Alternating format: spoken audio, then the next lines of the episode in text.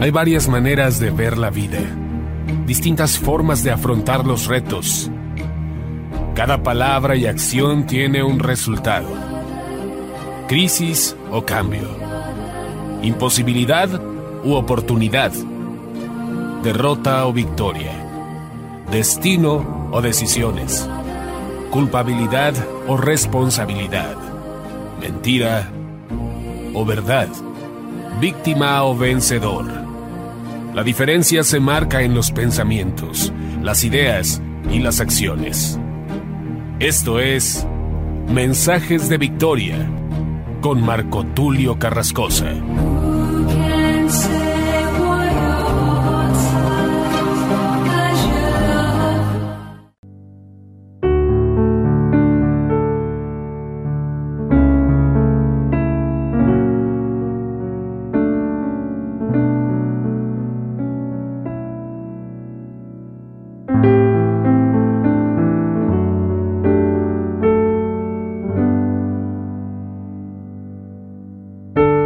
Bendiciones, amados hermanos y amigos, qué gusto saludarles nuevamente a través de la radio, a través de internet.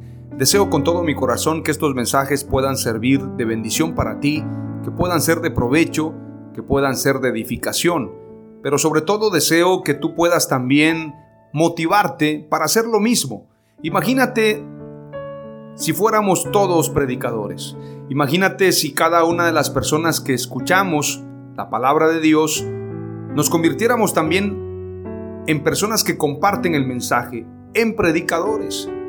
¿Qué pasaría si de las 100, 200, 500, 1000, 2000, 20 mil personas, yo no sé cuántas personas escuchen estos mensajes, cada uno de ustedes le dedicara por lo menos 10 minutos a compartirle el mensaje del Evangelio a una persona diferente en la semana? Imagínate si usaras las redes sociales, si usaras tu WhatsApp, si usaras los diferentes lugares, las diferentes plataformas donde tú eres especial para compartir el mensaje. Imagínate si en una fiesta tú compartieras el mensaje. No solamente en una fiesta, en el trabajo, a través de folletos. Yo recuerdo que hace muchos años se regalaban unos folletitos que venían con historias bíblicas, con figuritas, con dibujitos muy llamativos y al final de cada una de estas historietas pequeñitas venía un llamado para que la persona se arrepintiera de sus pecados y le entregara su vida a Jesús. Estos folletitos o estas historietas pequeñas se repartían y también se vendían en librerías. Era una forma sencilla y llamativa de compartir el Evangelio.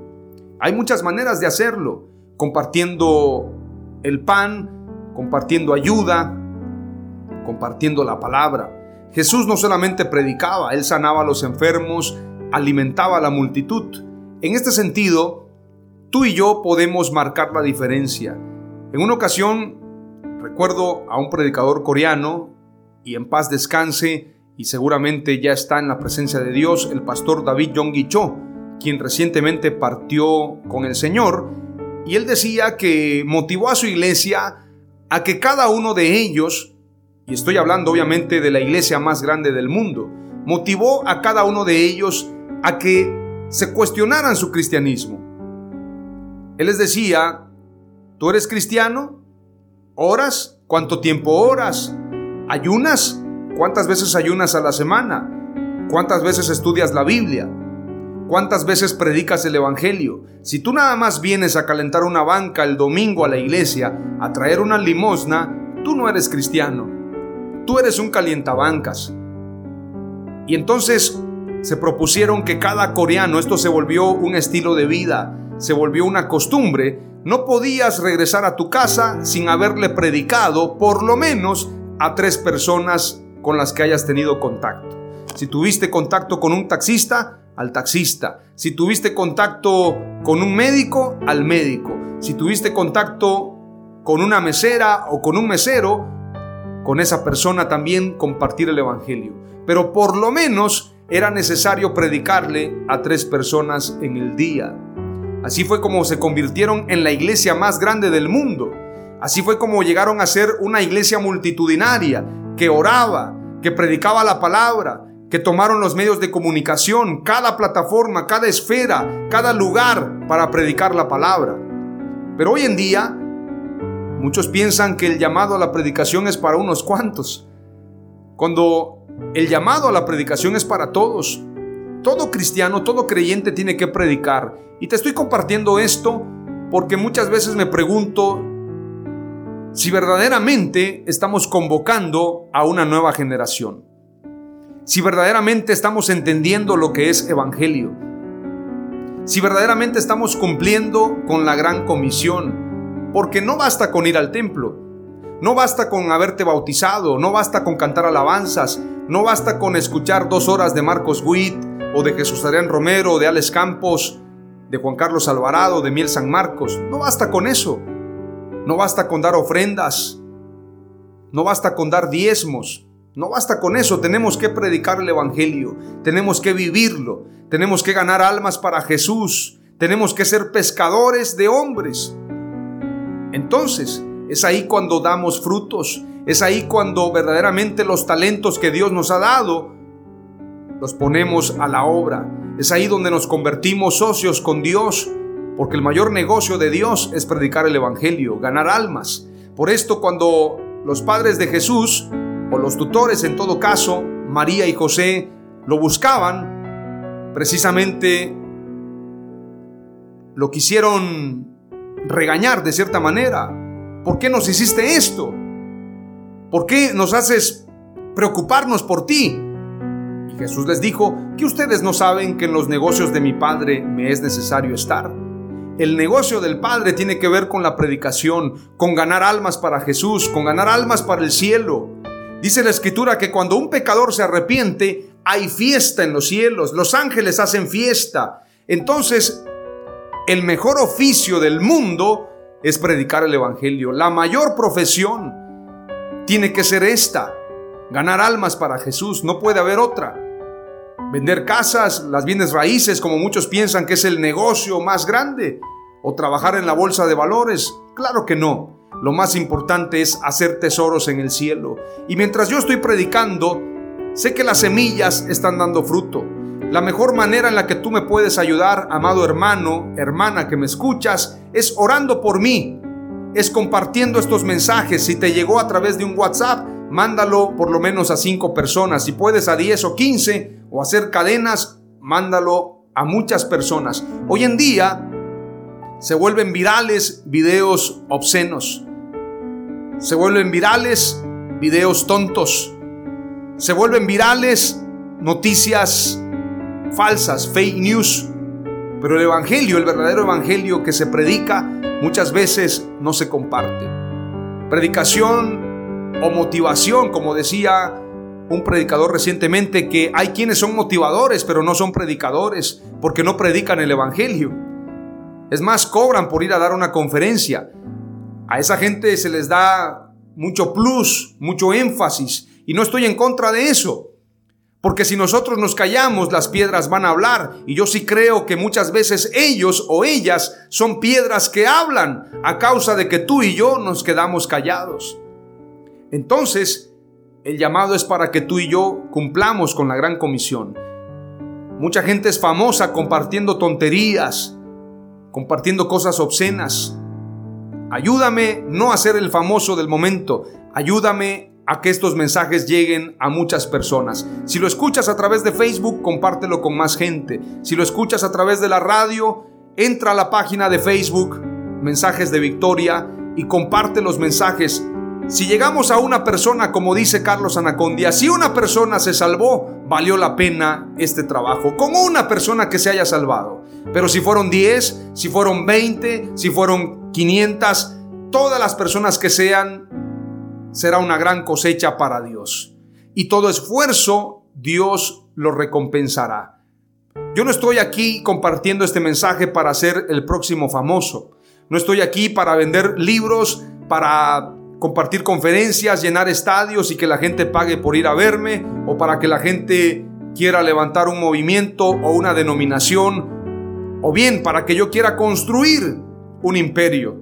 Créame que humanamente podría hacerlo. Si lo hicieron los de la luz del mundo, compartiendo mentiras, compartiendo, bueno, una serie de cuestiones que no agradan a Dios. Si lo han hecho otros personajes que promueven ideologías contrarias, cuanto y más nosotros. Pero no estoy haciendo esto para construir un reino como muchos lo hacen. Estamos haciendo esto para cumplir con la gran comisión. Yo te pido que me ayudes compartiéndolo, orando por mí y convirtiéndote en un predicador o en una predicadora. Si tú no haces tu trabajo, no podrás decir en aquel día, es que nadie me llamó, es que nadie me dijo que yo fuera a predicar. Si tú eres cristiano, si tú te consideras alguien salvo o salva, no puedes quedarte con la salvación. Hay mucha gente que se está perdiendo. Hay gente a la que no se le ha predicado el Evangelio. Hay gente a la que no se le dice, Jesús te ama y murió por ti en la cruz del Calvario. Hay gente que se suicida porque se siente sola, en depresión o en ansiedad. Hay gente que se siente tan solitaria que se dedica a drogarse, a vender su cuerpo, a prostituirse, a irse al antro. ¿Por qué? Porque nadie se atreve a compartir el mensaje. Y si me rechazan, y si me dicen que no le interesa, y si me escupen la cara, ¿eso qué? Recuerda lo que Jesús hizo por ti para que tú y yo seamos salvos. Recuerda lo que Jesús hizo por nosotros, entonces vale la pena predicar el Evangelio. Vale la pena gastarse para Dios. Vale la pena hacer esta labor. Si desafío a uno o a una de los que me escuchan, después seremos cuatro. Y esos cuatro vamos a motivar a otros cuatro, seremos ocho. Y esos ocho a otros ocho y van a ser dieciséis. Y luego treinta y dos y luego 64 y luego se va a volver una multitud. Tenemos que orar para que Dios envíe obreros a su mies. Enséñale a tus hijos a predicar, enséñale a tus padres si aún ellos no están cumpliendo con la gran comisión, son cristianos que piensan que ser cristiano es ir al templo, diles papás, no basta con ser calientabancas, tenemos que predicar el Evangelio. Compártele a tus seres queridos la importancia de predicar el Evangelio. Y esto ha sido una introducción. Quiero compartirte hoy el episodio número 22 de la serie La paternidad de Dios. A este episodio lo he titulado Mi Padre me conoce. ¿Tú crees que Dios te conoce? El episodio anterior se llamó Mi Padre es omnisciente, es decir, Él conoce todas las cosas. Pero ahora vamos a hablar de manera personal. Mi Padre me conoce. Él conoce a Marco Tulio. Él conoce toda mi vida, mis debilidades, mis fortalezas, mis sueños, mis anhelos, lo que yo quiero ser, lo que yo quiero lograr, mis frustraciones, mis corajes, lo que no me agrada. Él conoce toda mi vida. Él conoce toda tu vida. Dónde tú estás ahora, si te agrada ese trabajo, si te agrada lo que estás haciendo, si tienes una diferencia con tu esposa, con tu esposo, si tienes un temor muy guardado en el corazón, sufres de ansiedad, Él conoce todo de ti. Todo, no hay nadie que conozca todo de ti, ni siquiera tus papás, ni siquiera tus amigos, tu confidente, ni siquiera tu esposo, tu esposa. El único que te conoce en todos los sentidos es nuestro Señor Jesús. Veamos lo que dice la Escritura en San Juan capítulo 2 y verso 23 en adelante. El título de este pasaje dice, Jesús conoce a todos los hombres. Yo podría decir, Jesús conoce a todos y todas, como dicen hoy en día, a todos los hombres y todas las mujeres. Verso 23 en adelante dice, Estando en Jerusalén en la fiesta de la Pascua, muchos creyeron en su nombre, viendo las señales que hacía. ¿Ven que las señales es para que la gente se convierta al Evangelio? Muchos creyeron en su nombre. ¿Cuál es el nombre que es sobre todo nombre? El nombre de Jesús, el nombre de Yeshua. Es el nombre en el cual tenemos salvación, como dice la Escritura. No hay otro nombre bajo el cielo dado a los hombres en que podamos ser salvos. Es en el nombre de Jesús, en el nombre de Yeshua. Amén. Aleluya. Muchos creyeron en su nombre viendo las señales que hacía. A causa de las señales, grandes multitudes lo seguían. Muchos clamaban a Él, clamaban a su nombre, porque la Escritura dice, y el que invocar el nombre del Señor será salvo. Verso 24 dice, pero Jesús mismo no se fiaba de ellos, porque conocía a todos. Verso 25, y no tenía necesidad de que nadie le diese testimonio del hombre, pues él sabía lo que había en el hombre. Es decir, a él no le podían decir, fíjate que aquel se está portando mal, fíjate que aquel no cree en ti. Él ya los conocía a todos y él no se fiaba. Había gente seguramente que le decía, Jesús, no vayas para allá porque te quieren matar. Jesús ya lo sabía. Jesús conocía los corazones de todos, conocía a todos y no se fiaba de ellos. No se confiaba porque él sabía los errores de cada uno de ellos. Conociendo a Judas, lo llamó como apóstol porque había un propósito en la vida de Judas. Jesús conoce a todos los hombres, Jesús conoce a todos y en todas las épocas, en todas las edades. Es más, ninguno es igual a ti. No sé si han visto esas imágenes que aparecen a veces en Facebook donde aparece John Travolta y dicen que John Travolta había vivido hace 100 años atrás y ponen a un personaje muy parecido a él y dicen John Travolta viene viajando en el tiempo. O ponen la foto de Nicolas Cage o algún personaje y dicen esta persona es un viajero del tiempo. Se parecen pero no son iguales, ni los gemelos son iguales. Tenemos peculiaridades, somos individuales, somos únicos. Nuestras orejas son diferentes, nuestras manos Nuestras huellas dactilares son únicas. Por esto, usted sabe que los datos biométricos son datos sensibles, porque no hay otra cara como tú en todas las ciudades, en todos los pueblos, en todas las naciones, en todas las épocas. No hay otra cara como la tuya, no hay otra voz como la tuya, no hay huellas dactilares como las tuyas. ¿Qué quiero decir con esto? Que Dios nos conoce a todos. No hay una base de datos, no hay computadora que pueda conocer todo. No existe. Solamente Dios. Él conoce todas las cosas. Veamos lo que dice primero de Samuel 16:7. Y Jehová respondió a Samuel, no mires a su parecer ni a lo grande de su estatura, porque yo lo desecho. Porque Jehová no mira lo que mira el hombre, pues el hombre mira lo que está delante de sus ojos, pero Jehová mira el corazón. Prácticamente Samuel se había equivocado. ¿Será este? ¿Será este otro? Pero él estaba viendo lo que sus ojos le mostraban. Sin embargo, Dios le dice, no mires al parecer ni a lo grande de su estatura, porque yo lo desecho. Yo no veo apariencias, yo veo el corazón. Jehová no mira lo que mira el hombre, pues el hombre mira lo que está delante de sus ojos, pero Jehová mira el corazón. Aleluya. Él conoce nuestros corazones, Él conoce nuestra mente, Él conoce todas las cosas. Lucas 16:15 dice, y les dijo, vosotros sois los que os justificáis a vosotros mismos ante los hombres, pero Dios conoce vuestros corazones, porque lo que entre los hombres es de alta estima, abominable es delante de Dios. Qué poderoso pasaje. Para los hombres es de alta estima. Oh, wow, qué gran templo ha construido el gran pastor millonario. Wow, tiene la sala VIP, tiene sillones acoginados, tiene el mejor clima, el mejor sonido. Wow, acaba de sacar su nuevo disco, el grupo o el cantante y es el famoso del momento.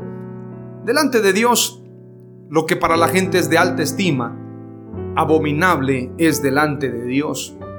O el millonario, el que dice, ya tengo un Rolls Royce, ya tengo un Rolex, aparecí en la revista Forbes, soy el millonario.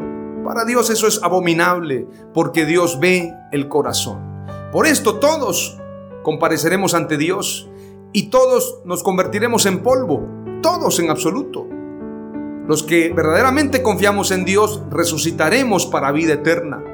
Pero si no confiamos en Dios, si confiamos en las riquezas, si buscamos la fama, el orgullo, muchos entonces se perderán.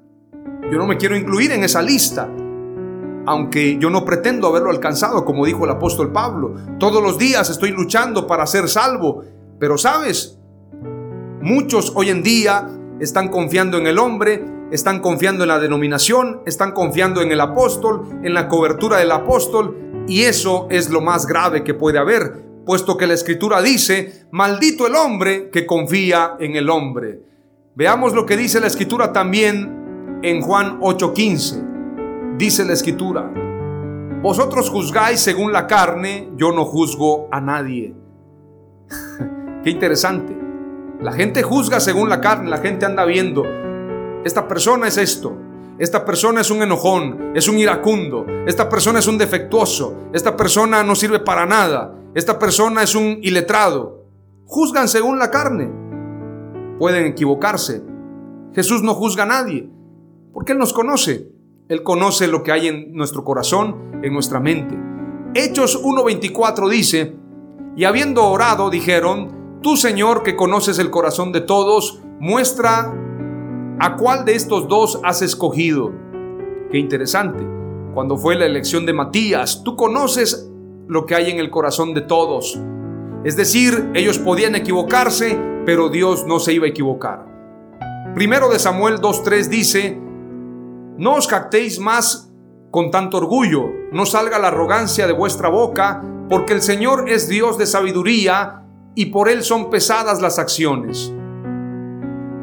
Él conoce y Él pesa los corazones y pesa las acciones. Así que no te enorgullezcas, no te jactes, porque Dios conoce si lo que estás haciendo es de corazón o solamente es para agradar a los hombres. Segundo de Samuel 7:20 dice, ¿y qué más podría decirte David? Pues tú conoces a tu siervo, oh Señor Dios. Segundo de Samuel 7:20 pues tú conoces a tu siervo, oh Señor Dios. Estos eran los mensajes de los profetas, de los reyes, de los hombres de Dios. ¿Cómo podemos impresionar a Dios? No hay manera que lo impresiones, porque Él conoce lo que hay en el corazón. Segundo de Crónicas 6:30 dice, Escucha tú desde los cielos el lugar de tu morada y perdona y da a cada uno conforme a todos sus caminos, ya que conoce su corazón porque solo tú conoces el corazón de los hijos de los hombres. Proverbios 16.2 dice, Todos los caminos del hombre son limpios ante sus propios ojos, pero el Señor sondea los espíritus. Todos los caminos pareciera que son buenos. Todos los caminos pareciera que te llevan a Roma. Todos los caminos del hombre son limpios ante sus propios ojos. Yo estoy haciendo lo bueno. Esto es correcto, pero el Señor sondea los espíritus. Proverbios 24:12. Si dices, mira, no sabíamos esto, ¿no lo tiene en cuenta el que sondea los corazones? ¿No lo sabe el que guarda tu alma? ¿No dará a cada hombre según su obra? Interesante. Así que debes ponerte a cuentas con Dios, porque Dios no dará por inocente al culpable. No dará a cada hombre según su obra, Así que tenemos que tener mucho cuidado.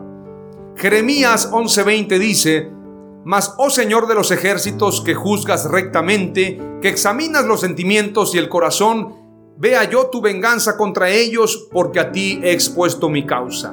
Aquí está hablando el profeta Jeremías, pero es otra dispensación. Hoy ya no debemos maldecir. Hoy ya no debemos desearle mal a nadie.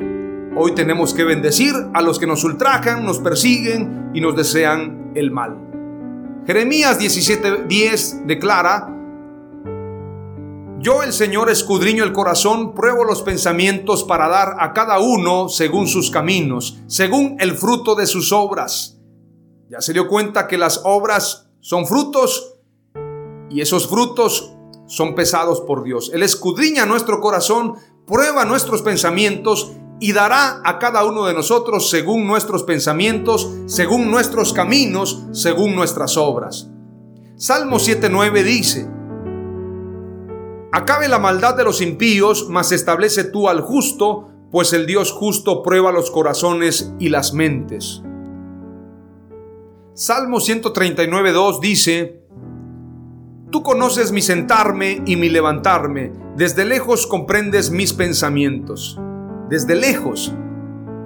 Él conoce nuestro sentarnos y nuestro levantarnos. Mi sentarme y mi levantarme, Él lo conoce. Él sabe lo que yo hago, Él sabe lo que yo pienso. Él conoce tu vida, Él conoce la mía, Él conoce todo lo que somos, Él comprende nuestros pensamientos, aun cuando tú y yo no nos comprendemos, porque hay momentos en los que ni siquiera tú te entiendes. A mí me ha pasado, ni siquiera yo entiendo lo que estoy pensando, lo que yo estoy soñando, lo que yo estoy anhelando, pero Dios sí lo comprende, Dios sí lo sabe. He tenido sueños de repente muy confundidos, sueños muy raros. Hace unos días atrás soñé con unos pastores que conozco de años atrás y que me pedían que yo les compartiera. Pastores que no habían creído en mí, pero yo no entiendo el propósito de ese sueño, pero Dios lo entiende. He soñado también que he encontrado oro. Soñé que tuve una plática con Cristiano Ronaldo. He soñado que estoy llenando un estadio y, predicándole a mucha gente. También he soñado a mi padre. Bueno, cuántos sueños he tenido y estoy seguro que tú también has soñado muchas cosas, pero a veces tú no entiendes tus sueños y la mayoría de veces, la mayoría de veces no entendemos lo que soñamos ni lo que pensamos. Alguien me va a decir entonces eres un loco o eres un iluso o una persona retrasada mental. No, a veces estamos pensando, estamos soñando, estamos construyendo edificios de nuestra mente, de nuestras ideas, pero es importante reconocer que a veces ni nosotros nos entendemos a nosotros mismos. A veces queremos hacer proyectos y no sabemos por dónde comenzar, por dónde acabar, pero Dios sí comprende nuestros pensamientos. Por esto tenemos que pedirle sabiduría. Los sueños tienen un propósito, hay un lenguaje en los sueños, los profetas soñaban, los hombres de Dios soñaban. A veces soñamos algo y no lo entendemos. Deberíamos pedirle a Dios que nos dé el don de interpretar esos sueños, porque tienen un propósito. No están ahí por estar. Cada sueño, cada pensamiento tiene un propósito y Dios es quien permite que nuestra mente pueda tener ese lenguaje con Él. Dios habla también a través de los sueños, dice el libro de Job. Hay otro pasaje. Proverbios 15:11. El Seol y el Abadón están delante del Señor, cuanto más los corazones de los hombres. Imagínense, el Seol y el Abadón están delante de Dios, cuanto más los corazones de los hombres. Los corazones no se refiere a ese músculo que palpita, se refiere a la mente. Cuanto más las mentes de los hombres, dice este pasaje. Proverbios 16:2. Todos los caminos del hombre son limpios ante sus propios ojos, pero el Señor sondea los espíritus. Ya había compartido este pasaje. Lo he vuelto a compartir para que lo guardes en tu corazón. Jeremías 11:20. Mas, oh Señor de los ejércitos, que juzgas rectamente, que examinas los sentimientos y el corazón, vea yo tu venganza contra ellos, porque a ti he expuesto mi causa. Este pasaje también ya lo había compartido y estoy haciendo un repaso. Jeremías 17:10, también lo compartí, guárdalo en tu corazón. Y Jeremías 20:12, otro pasaje muy interesante, te lo comparto también, dice, Oh Señor de los ejércitos que pruebas al justo, que ves las entrañas y el corazón. Ahora ya no dice los caminos, sino las entrañas y el corazón. Vea yo tu venganza sobre ellos, pues a ti he encomendado mi causa. Es un pasaje que hace referencia con Jeremías 17:10, muy similar, pero no es el mismo. El profeta oraba para pedir venganza porque había gente que quería matarlo. Las entrañas de la gente muchas veces guardan odio, guardan rencor, pero tú y yo no debemos pagar mal por mal, maldición por maldición, ojo por ojo, diente por diente. Me hace mal, yo le hago mal. No, tenemos que aprender a bendecir aún aquellos que nos maldicen y nos aborrecen. Primera de Corintios 4:5 dice, Así que no juzguéis nada antes de tiempo, hasta que venga el Señor, el cual también traerá a luz lo encubierto de las tinieblas, y manifestará las intenciones de los corazones, y entonces cada uno tendrá de Dios la alabanza. Cuando diga Dios, benditos de mi Padre, venid a reinar conmigo. A causa de que guardamos nuestros pensamientos guardamos nuestros caminos y guardamos nuestras acciones. Pero tú y yo no debemos de juzgar a nadie, no juzgues a nadie, no juzgues nada antes de tiempo hasta que venga el Señor. como la parábola del trigo y la cizaña. Señor, ¿quieres que arranquemos la cizaña? Y el Señor dijo, no, no vaya a ser que tratando de arrancar la cizaña, arranquen también el trigo. Esperen al día de la siega y el trigo será echado o será guardado en el alfolí, mas la cizaña será amarrada en manojos y echada al fuego. Entonces, hoy en día convive el trigo y la cizaña. En el día del Señor, todos seremos juzgados y todos daremos cuentas delante de Dios. Apocalipsis 2.23 dice, y a sus hijos mataré con pestilencia, y todas las iglesias sabrán que yo soy el que escudriña las mentes y los corazones, y os daré a cada uno según nuestras obras, porque él escudriña las mentes y los corazones. Y sabrán todas las iglesias, dice el pasaje, y sabrán todas las iglesias, toda la iglesia en general, todos los cristianos, todos los hijos de Dios, sabremos que Él es quien escudriña las mentes y los corazones y dará a cada uno según nuestras obras. Por lo tanto, no juzguemos antes de tiempo, porque Dios es el que va a juzgarnos y ante el tribunal de Cristo todos daremos cuenta.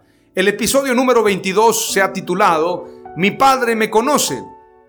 Hoy te comparto cuatro palabras clave. Número uno, Dios conoce a todos los hombres y mujeres de toda época. Número dos, Dios conoce la mente y las acciones de toda la humanidad. Número tres, Dios conoce mi sentarme y mi levantarme y mis anhelos. Número cuatro, aún de nuestras intenciones daremos cuentas a Dios. En el nombre de Jesús. Amén. Aleluya.